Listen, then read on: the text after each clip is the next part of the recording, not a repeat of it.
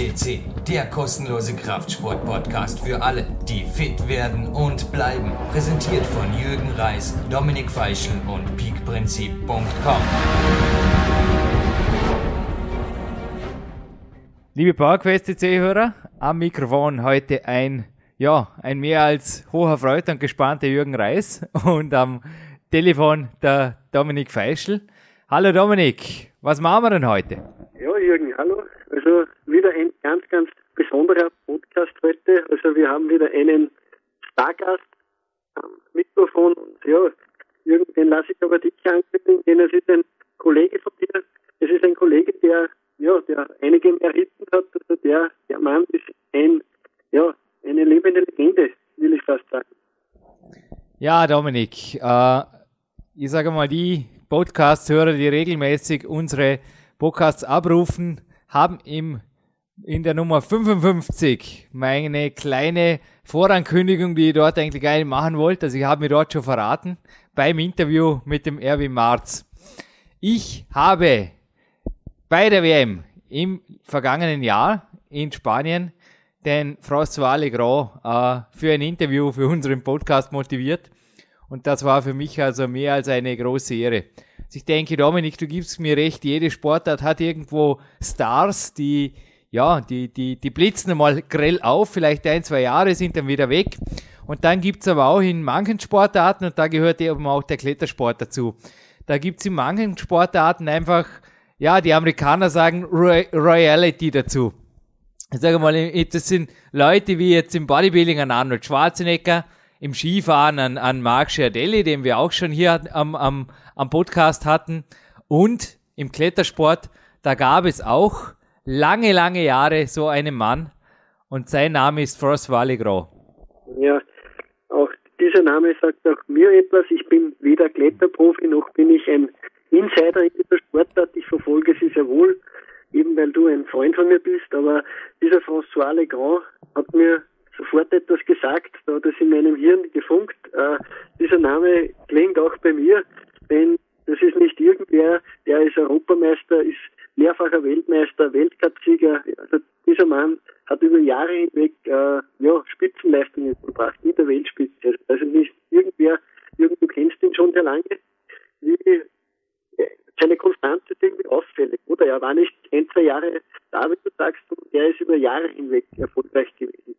Er hat 1990 den ersten Weltcup gewonnen und hat bis, ja, bis weit auch in meine aktive Karriere hinein hat er dieses Niveau quasi gehalten. Also er ist erst vor, ja, vor zwei, drei Jahren ist er von der aktiven Bühne äh, nach und nach äh, verschwunden, ist dann, ist aber nach wie vor als Routenbauer aktiv. Das war auch die, ja, das Glück in Spanien, dass er dort als Routensetzer die, die WM gebaut hat.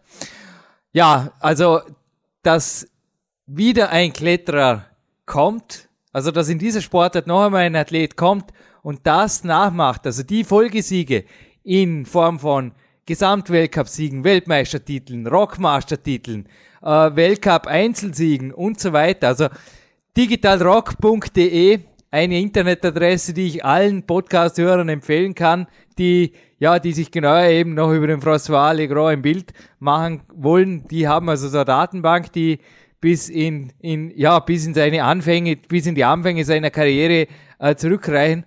Und die Datenbank ist bei ihm also voll von eigentlich nur, äh, ja, nur ersten Plätzen auf, auf, auf Weltcups, also Weltmeisterschaften, auf internationalen Masters von, ja, also besser geht's nicht. Ja, äh, Jürgen, dieser Mann ist mittlerweile, äh, ja, er, er wird, er ist geworden heuer im März 38, er nimmt nicht mehr an internationalen, äh, ja, sage ich mal, Kletterwettkämpfen teil, er ist aber nach wie vor sehr, sehr aktiv. Ich glaube, er ist jetzt mehr im Freien, oder wie, was macht er da? Du, du weißt da ein bisschen besser Bescheid. Ich will nicht zu viel verraten. Er hat in einem Interview, also er hat, er hat im Interview, das, das äh, folgt, hat er sogar etwas erzählt über den Wettkampf, aber wir, sprechen danach darüber. Er ist mit 38 Jahren für mich nach wie vor der Sportler, den er war, als ich, das, dass ich ihn das erste Mal sehe, sah. Er hat in seinen Augen das Feuer der Begeisterung für den Sport. Er hat, ja, Sport ist sein Leben. Er war immer schon mehr als ein Kletterer. Er war, der, er war ja, schon in den 90er Jahren, sage ich mal, von der Trainingslehre her, von der Periodisierung, aber auch vom, von den Trainingstagen her, war er seinerzeit weit voraus. Er hat gemeinsam mit dem Yushi Hirayama war er ein Gespann, das ja, dass das einfach gemeinsam auch die Weltcups dominiert hat, weil sie haben, weil sie so hart trainiert haben. Also die beiden sind Stunden täglich am Fels geklettert, sind am Abend noch, ja, haben ein spezifisches Krafttraining und Systemtraining an, an der Systemwand gemacht, so wie es jetzt im, im Weltcup natürlich gang und gäbe ist. Aber sie waren den, dem Sport, der jetzt ist, sie waren dem Sport damals schon um Jahre, Jahre voraus und das war auch die Grundlage für den Erfolg zu deiner Frage, er ist nach wie vor ein absoluter Hochleistungssportler, er ist fit, er ist, ja, und er hat vor allem die Passion, er hat das Feuer in den Augen. Also er ist das, vor allem menschlich ist er genau das geblieben, was er zu seiner aktiven Zeit, zu seiner aktiven Zeit da war, ein echter Champion. Ja, ich bin schon sehr, sehr gespannt auf dieses Interview. Ich glaube, nicht nur für Kletterer hochinteressant, eben auch für andere Athleten, eben weil dieser Mann eine Persönlichkeit ist, die über das Klettern hinausreicht seine Ansätze, glaube ich, kann auch ich oder ein anderer kopieren und ja, ich freue mich wirklich schon sehr darauf, weil du hast mir erzählt, er hat viel zu sagen und das denke ich mir auch.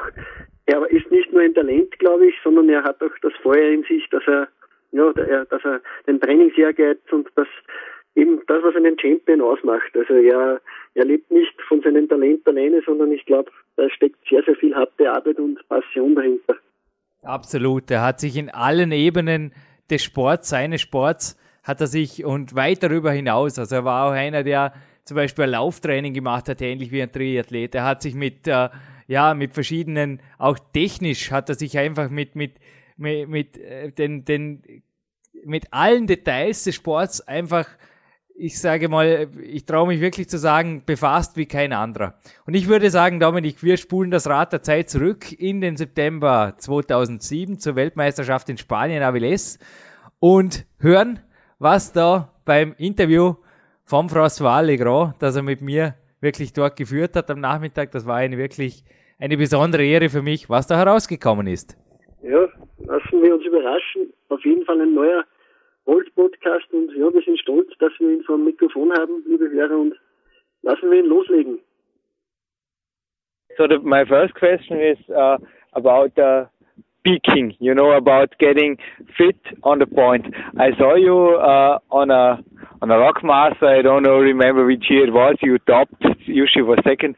You topped Sovereign. You also looked like the champion two days before I saw you in, in sitting in the cafe or something, and I told to my friends Francois will win, and I yeah, I, but the, in this year that also was a reason why my friends didn't believe me. In this year, you you didn't win uh, several World Cups. It was one of your last years, but you you were on the point on this Rockmaster. So did you had a special system of periodization or how did this miracle work or you, you did it many times you don't know uh, I think uh, all my career I, it was hard to be um, uh, really constant.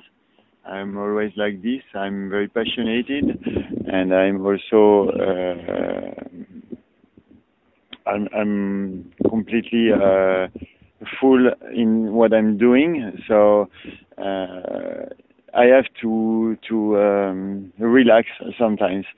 So it's also true with my weight. Uh, sometimes I can I can gain a few kilos, but I know uh, it won't be any problem for me to to lose weight when I need it and when I want to be fit.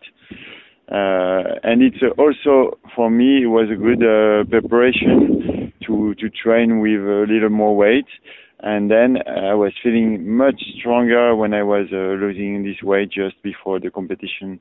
And uh, I was not feeling tired because I was uh, losing the weight um, in the last uh, two three weeks not more. Uh, with uh, reducing um, the the amount of food I was uh, I was usually uh, uh, eating, and uh, taking care of the of the diet mm-hmm. to to to recover very well. So eating quality, good quality food, Mm-hmm. and uh, s- some meals it was only carbohydrates, and Yeah. the other meals it was more like uh, uh, proteins and vegetables, Mm-hmm. and not so much food. Uh, a lot of drink, but Mhm. like uh, water mainly, and uh, tea, a little bit of coffee, but not too much because uh, I like to drink coffee or uh, diet coke, but uh, when you don't eat much, it's really hard for your stomach. So uh, I, I I don't make it when I'm on a diet. But do you, yeah, on uh, to to to get it on the point, the last hours, what do you think of caffeine, of of stimulants?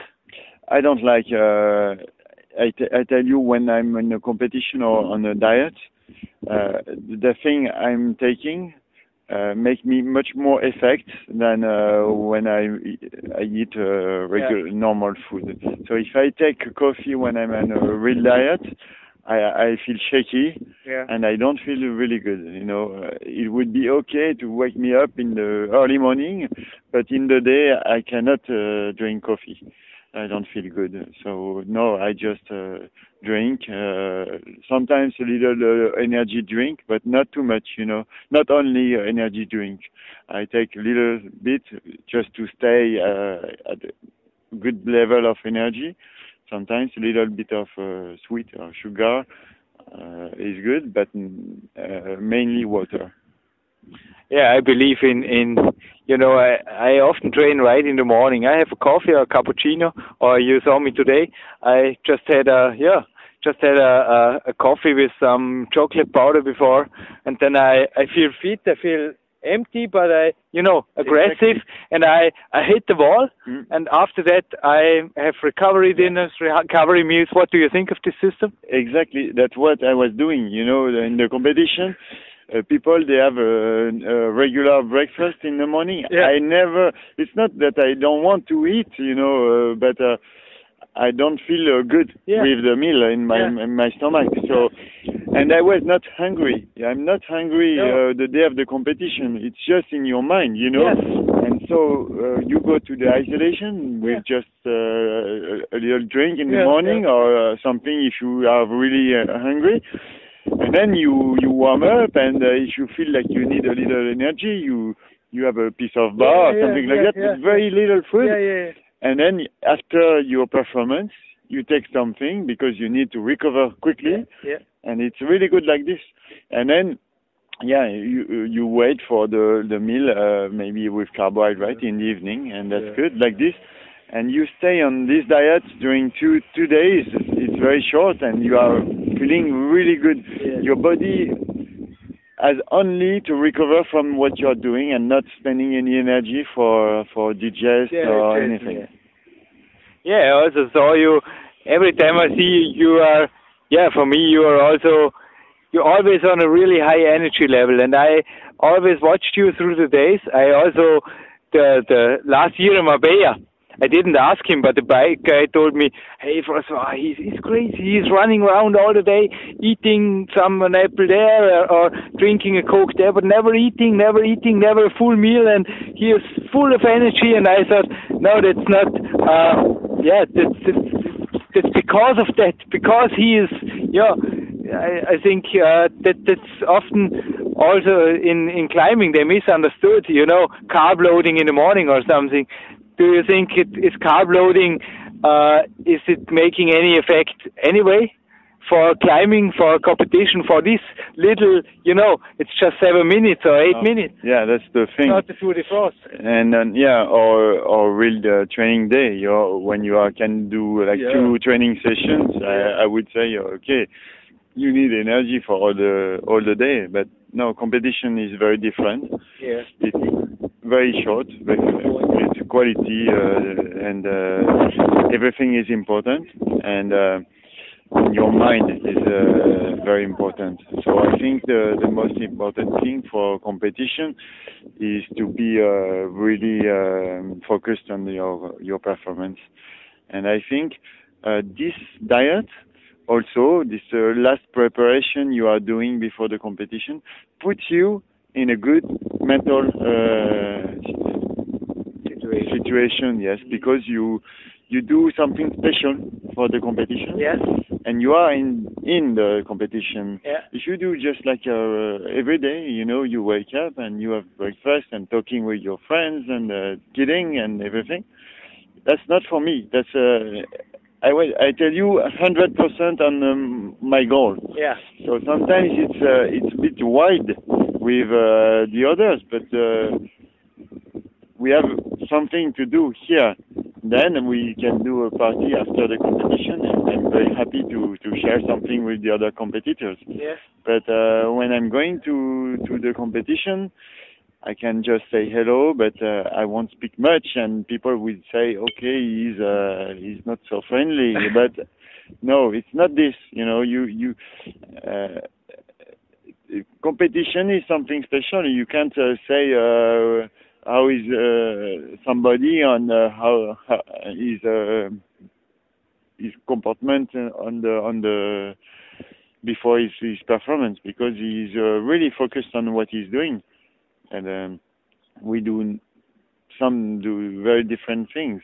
So I don't say uh, uh, this guy is crazy because he he's uh, warming up with the the headphone on his uh, on his head. That's his way, you know, to do it.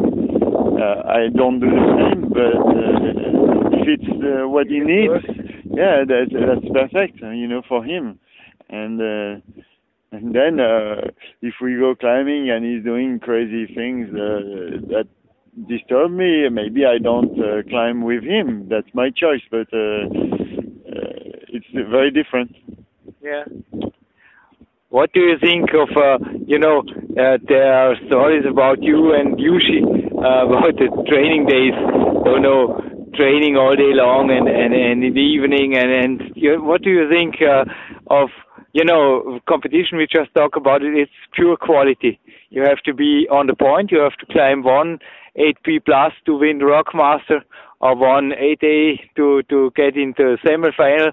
It's just the point what is the yeah what was your system behind this training? I in fact uh, you you can see in different sports uh, you have uh, different phases of uh, training and uh, volume is part of the training. And so what we did with Yuji was not stupid. Maybe sometimes it was not the best time to do it but sometimes you have to do a lot of volume to to train and uh, we did it together with a lot of uh, good uh, competition. Yeah, yeah. and it was really uh, great i think.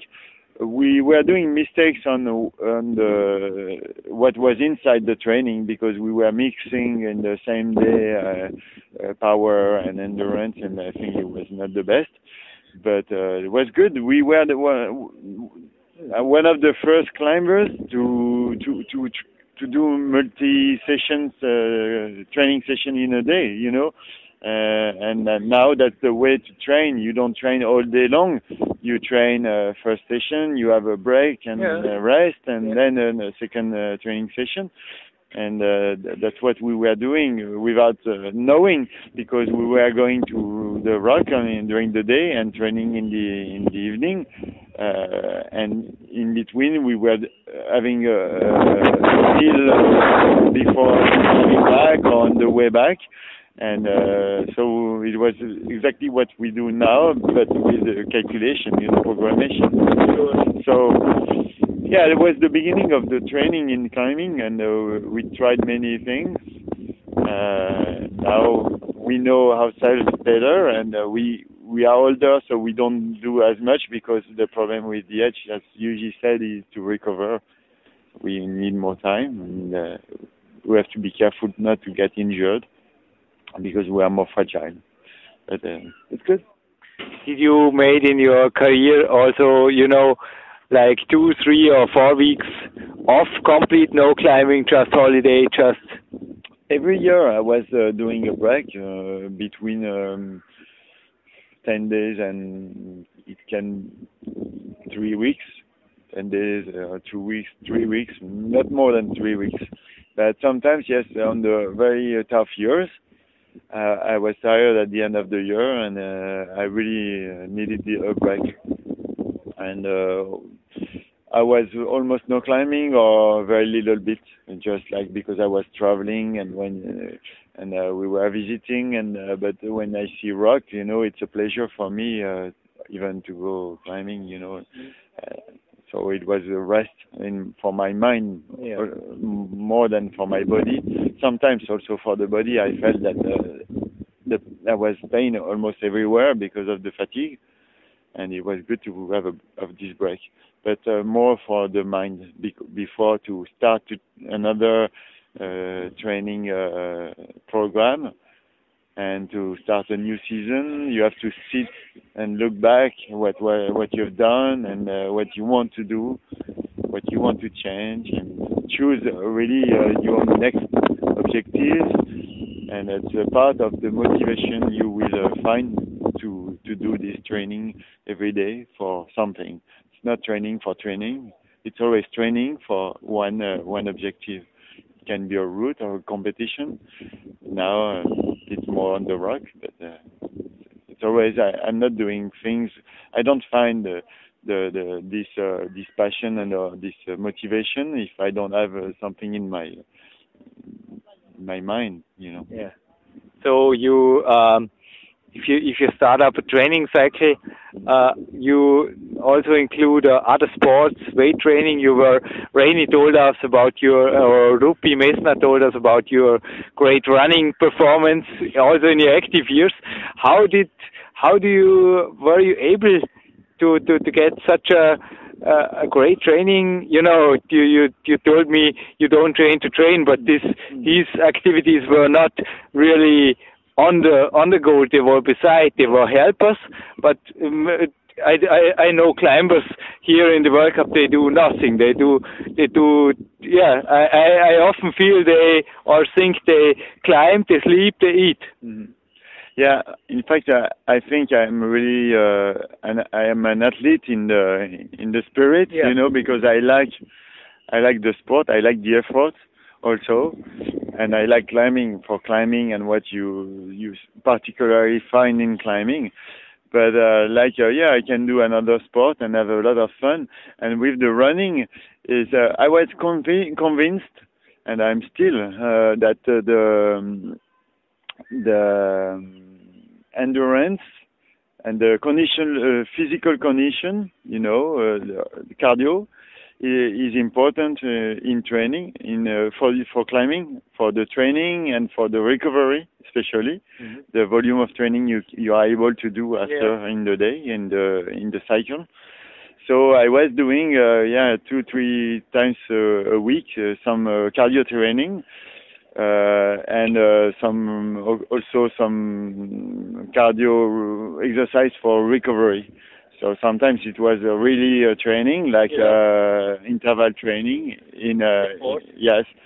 Uh, more like interval training in uh, for, for for running, you know, like in a in a steep uh, uphill, not not very steep, but in a uphill, going up for for one minute uh, or, or two minutes and down slowly and up down with some warm up and warm down. It was uh, really a good uh, in climbing. It's uh, more technical. I do a lot of uh, I did a lot of interval training, but it's always hard when you are tired not to make a technical mistake. With uh, cycling or or running, it's very easy uh, move. You know, it's always the same, and you can push yourself very far.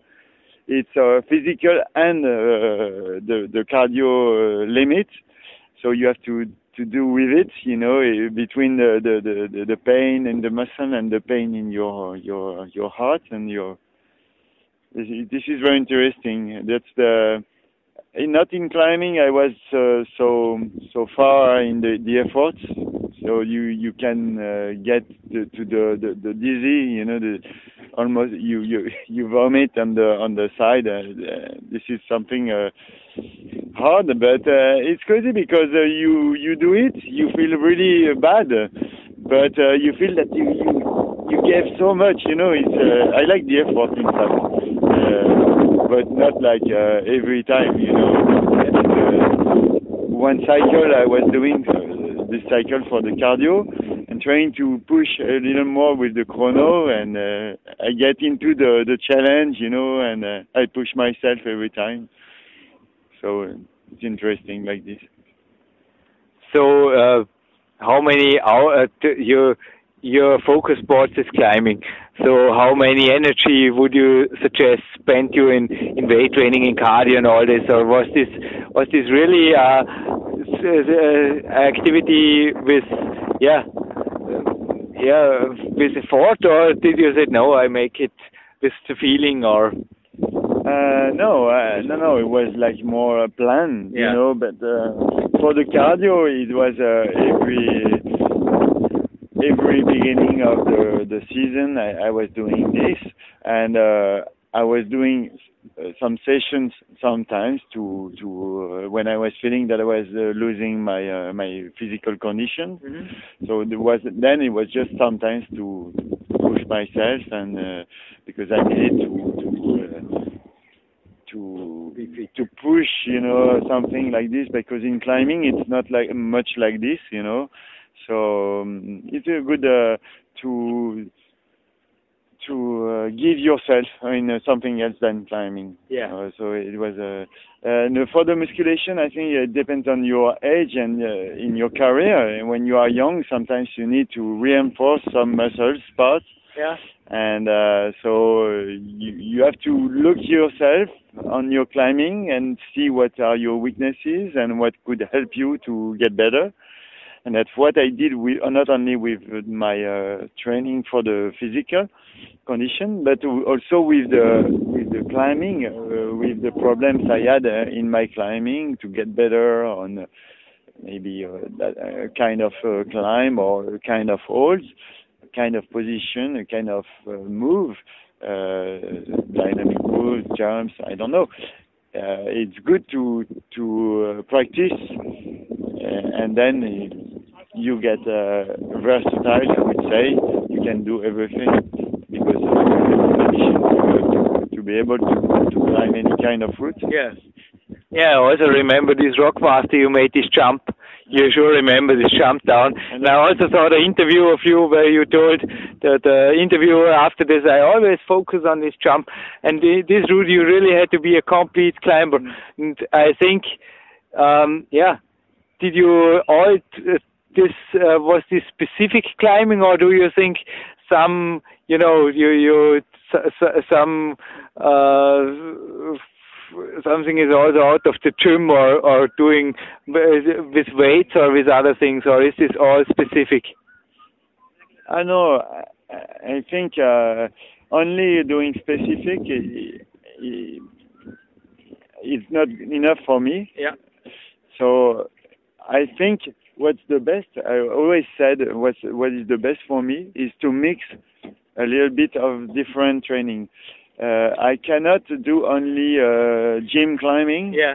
uh, for three months and yeah. then go to rock climbing, and because then I don't feel good immediately, and I lose the profit of what I did. Yeah to uh, adapt it to my uh, my goal on the rock. So it's stupid, and I I never felt better than uh, mixing uh, training on the on the artificial hold and climbing on the rock, and also some specific training. I always did uh, some camping and some a little bit of musculation.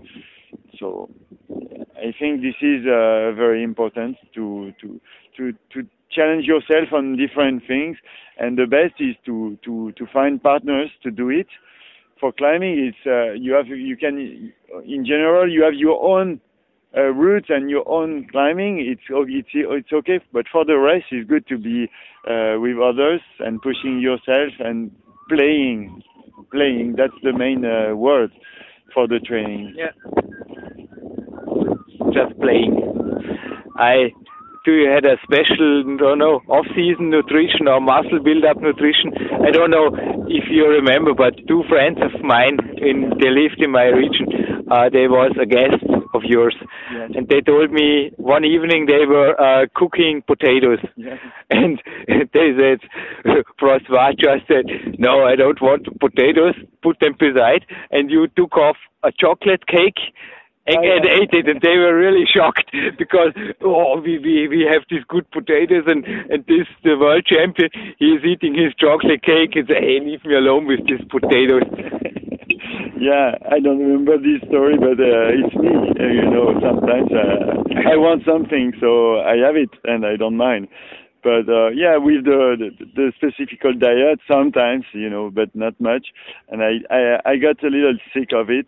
Uh, I took some uh, additional, uh, you know, uh, products like uh, protein, the powder protein, but it's not very good taste, and I prefer to find a uh, good good quality food with what I need, proteins or just carbohydrate, or fruits, or what you need, you know, the vitamins, and you can find it in the food.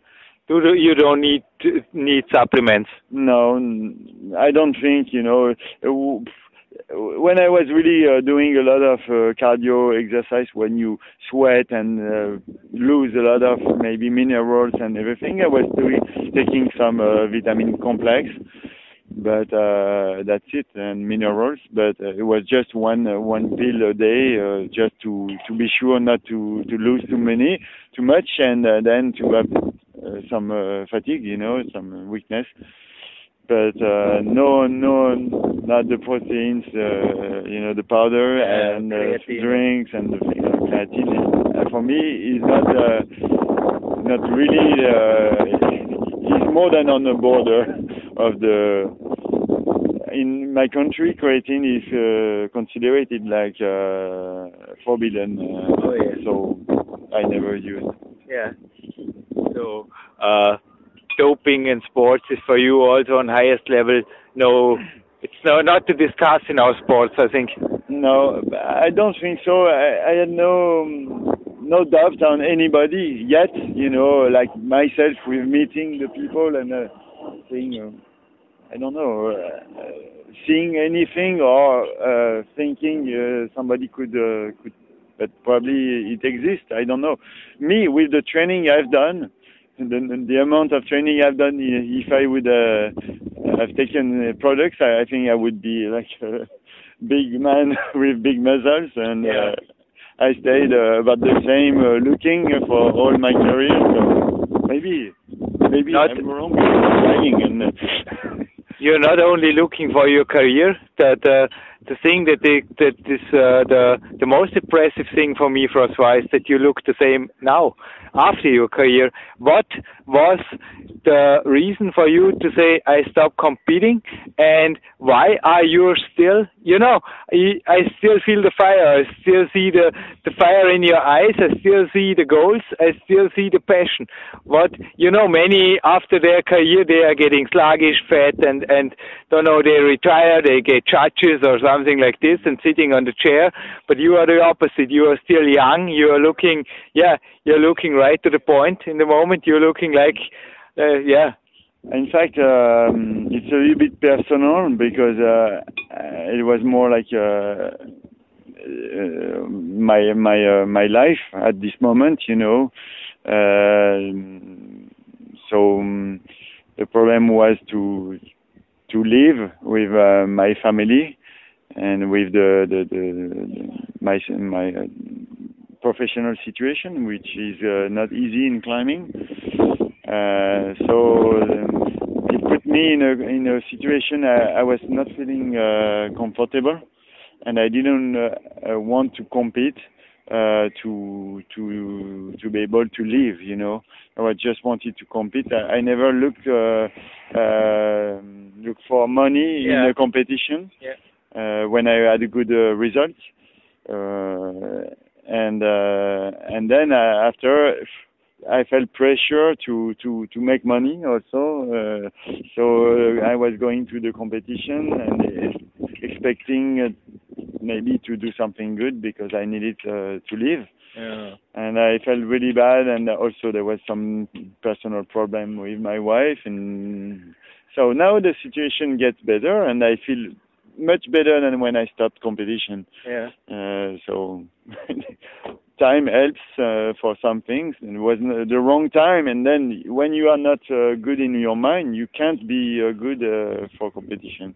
But you are still a top athlete. You train like uh, yeah, you look like in competition, and I think you're also, yeah, you're also fit.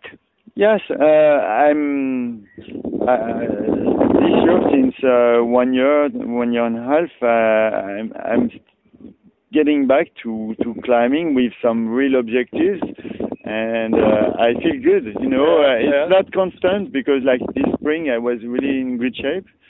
I was trying some hard routes, and uh, then I, I took part of the the French Championship because I I didn't want to go back to competition, but I I went to the local competition with the kids I'm training, and then I got to I passed the, the three comps and got qualified for the French Championships, uh, which was in Grenoble, my uh, born city. So I went there and uh, took part, and I felt really good.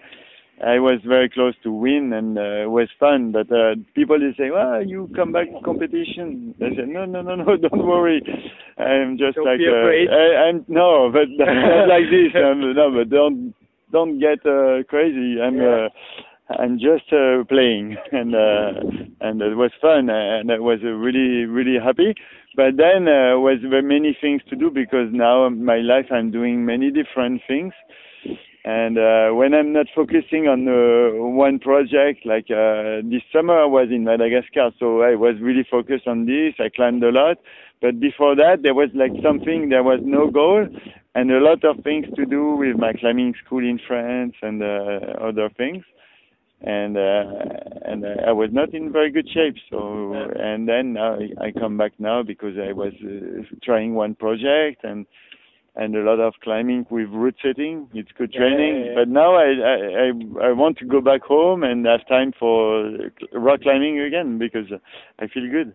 Cool. Uh, one last question. Uh, we, we began this interview with the peaking to a competition. I wanted to know a little bit more exactly. You told me your body weight was five, six kilos above in off season, and then you had no stress to reduce it with motivation. But at the at the at the last part, did you you know played with sodium? Uh, many many power sports uh, they get to get rid of of water or something like this, or use stimulants or even diuretics and you know caffeine like like legal diuretics or something. Did you play with with some? Never, never. I I just uh, did it uh, to just to feel uh, good, you know, but not like uh, to to lose a number of kilos of Okay. weight and everything. I eat. I like to eat with uh, sodium, with uh, with salt. I don't like the the food with no taste. Uh, So I never uh, eat without uh, without um, salt. I uh, take this uh, this fake sugar, you know, the aspartame. Uh, that's the only thing in the in the the, Yeah. the, the, the hot drinks. yeah, yeah. Uh, but that's the, the only uh, thing. Uh, I don't drink uh, this. What I drink now with uh, soda or Coca. But I drink I drink diet uh, soda. Yeah, that's yeah. it. But uh, because I like drink uh, different uh, Taste. taste. Yes. Yeah. Yeah. No, that's it. No, it's It's okay. I think you can do something with uh, with what we say. No. spirit. Thank, thank you for your spirit. Ja, Jürgen, wir sind zurück. Wir beide im Studio. François Legrand hat uns gerade hochinteressante 30 Minuten ja, aus seinem Leben, aus seinem Kletterleben erzählt und du hast am Schluss gesagt, äh, thank you for your spirit und ich glaube, das waren die absolut richtigen Abschlussworte. Dieser Mann hat Spirit, dieser Mann hat sehr, sehr viel zu sagen gehabt. Also ja, hat mir sehr gut gefallen. Und was mir besonders gut gefallen hat, er hat erzählt, er war, nachdem er eigentlich seine Karriere beendet hat, hat er nochmal einen, an einem Wettkampf später teilgenommen und ist sofort wieder, ja, hat einen Spitzenplatz errungen. Also Wahnsinn, oder? Ja, das war eben das, was, das war genau das, Dominik, wo ich im, im Vorspann jetzt nicht wirklich darauf eingehen wollte, weil ich natürlich schon wusste, was er da sagt. Er ist nach wie vor am Fels ein, ein, ein Weltklasse-Kletterer, aber hat auch im Wettkampf, also er hat da spaßhalber, wie er im Interview gesagt hat, mit seinen Jungs trainiert und wollte sie halt nicht alleine lassen am Wettkampf, hat er regional teilgenommen, sich für die französischen Championships qualifiziert und ist dort auf Anhieb Zweiter geworden.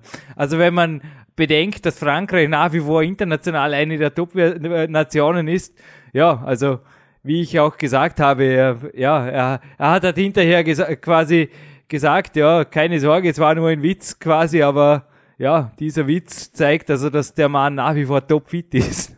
Ja, Wahnsinn. gewaltig, gewaltig. Ja, und eben auch, was er, er ist nicht einer, der, es gibt ja sehr, sehr, sehr viele Athleten, also auch Champions, die nicht viel preisgeben von dem, was sie, ja, was es ausmacht, dass sie ein Champion sind, aber er hat eigentlich sehr, sehr frei von der Leber gesprochen. Einerseits wahrscheinlich, weil er dich sehr, sehr gut kennt und du ihn auch kennst, aber andererseits, glaube ich, hat er sehr, sehr viel zu sagen. Also er hat auch über die Ernährung sehr, sehr interessante Sachen gesagt. Also eine Sache, die sich jeder in sein Stammbuch schreiben sollte, an Wettkampftagen und so, bringt es nichts, wenn man ein Schnitzel isst vor dem Wettkampf. Also das ist alles andere als gut. Er hat sicherlich über viele Details gesprochen, über die er in seiner aktiven Laufbahn niemals gesprochen hätte. Weder mit mir noch mit, keine Ahnung, noch sonst in der Öffentlichkeit. Das ist meines Wissens auch der erste Podcast, der von ihm veröffentlicht wird. Nicht, dass der François pressescheu war in seiner öffentlichen, also in, in seiner Wettkampflaufbahn. Im Gegenteil, er hat sehr viel für den Sport getan.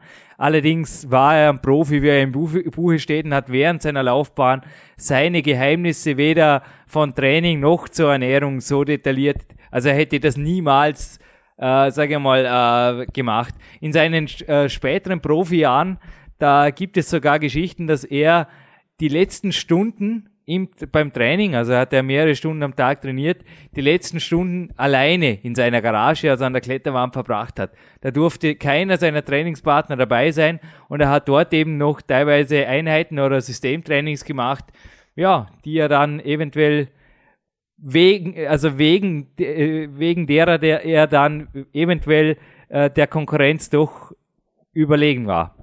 Ja, was mir auch sehr, sehr gut gefallen hat, er hat es angesprochen, äh, ja, Weltmeister wird man nicht durch Talent alleine, sondern er sagt ganz klar, Volume is part of the training. Also ja, er war, er sagt, er war einer der ersten Kletterer, der ja multi Multi-Trainingseinheiten, also mehrere Einheiten am Tag gemacht hat. Das kenne ich auch von dir und ich glaube, das ist einer der Erfolgsfaktoren. Also es macht keinen Sinn, wenn man am Tag vielleicht eine halbe Stunde trainiert und ja, dann sich sagt, ich bin eh gut genug und das hätte ich so einer vielleicht sogar sagen können, aber der hat einfach mehrere Einheiten gemacht. Du hast das hautnah öfters miterlebt oder der Bursche hat viel trainiert.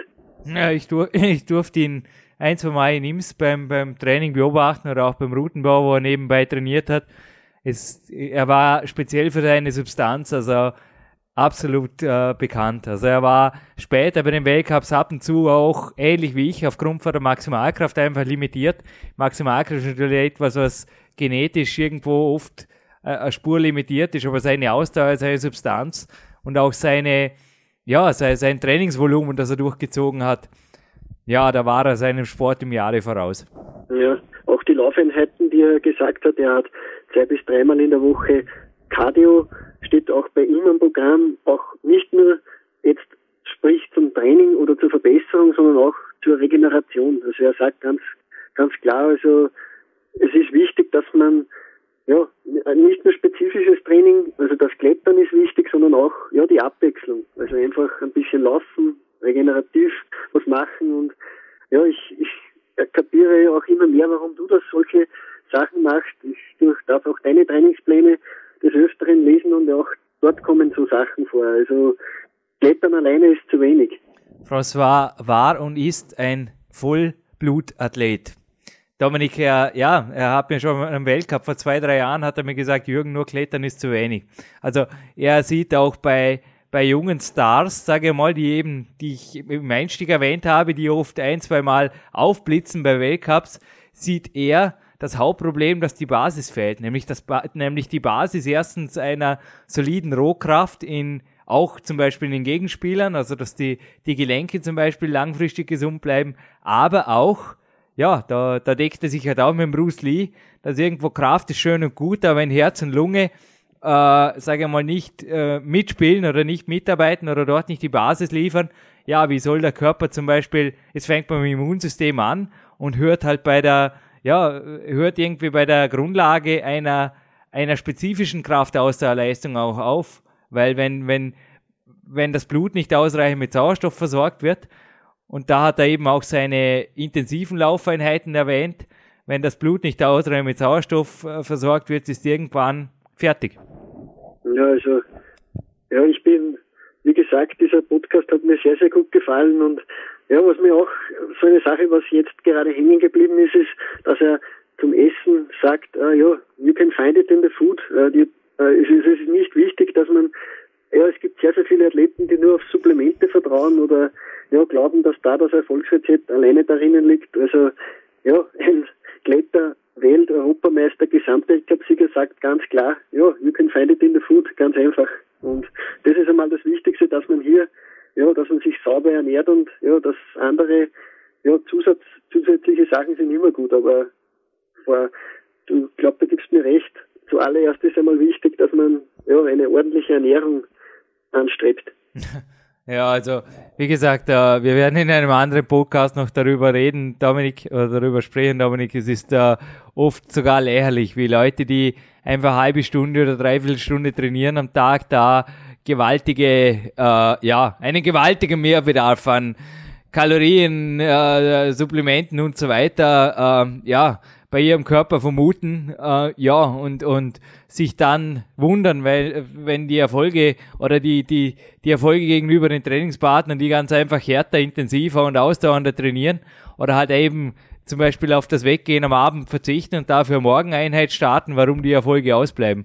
Und der François hat da einfach auch, immer natürlich, ich habe den François auch beim Training beobachten dürfen und er hat auch, äh, ich sage mal, Aminotabletten oder, oder auch flüssige Aminos teilweise bis hin zu iOS-Riegel und so weiter. Aber das war einfach bei ihm ganz klar Mittel zum Zweck. Ich meine, es ist ja logisch, wenn du, ja, äh, wie er es auch gesagt hat, du, du, du kannst ja auch nicht den ganzen Tag durchtrainieren bis den Abend hin, wenn, ja, du, du kannst ja weder Wasser waschen, noch kannst du aber mit der, mit der vollen Mahlzeit dazwischen Schachmatt sitzen nicht vergessen, wir reden von Klettern, nicht von Bankdrücken oder nicht, ich meine, ich möchte jetzt da nicht andere Sportarten irgendwo, aber da ist immer Körperspannung gefragt, da ist immer, äh, ja, einfach auch ein, ein sehr hohes Niveau von, von Wachheit einfach gefragt, schon aus technischer Sicht. Also, wenn, ich am Abend eine Klettereinheit habe, da ist eine vollständige Mahlzeit dazwischen einfach mehr als fehl am Platz. Und ich denke, das war jetzt auch in seinem Interview einfach klar zum Hören, quasi die zwanglose Kämpferdiät, die sich ohnehin aus den Ansprüchen des Trainingsalltags im Leistungssport ergibt. Punkt. Ja. Ja. Wie gesagt, das ist eine Legende, dieser Mann, und ja, wir dürften ihn jetzt gerade zuerst hören und ja, bin stolz auf diese Sache, dass wir solche Leute vors Mikrofon bringen und ja, Jürgen, ich glaube, das ist ein weiterer Gold-Podcast. Ja, also es ist, wie gesagt, ich möchte dem François jetzt hier hinterher noch einmal herzlichst danken. Es ist meines Wissens wirklich das einzige Online-Interview, das im Internet existiert, bis dato und einfach einmalig. Keep, keep the spirit, Crazy Diamond, François. Ja ist auch, das sind auch würdige Abschlussworte, also auch an unsere Hörer. Äh, ja, ja, du hast gesagt, thank you for your spirit und das gilt auch für unsere Hörer. Einfach, ja, dieser Mann hatte etwas zu sagen und nehmen Sie diesen Spirit einfach auf und ja, ich glaube, dann werden Sie auch erfolgreich sein. Danke fürs Zuhören.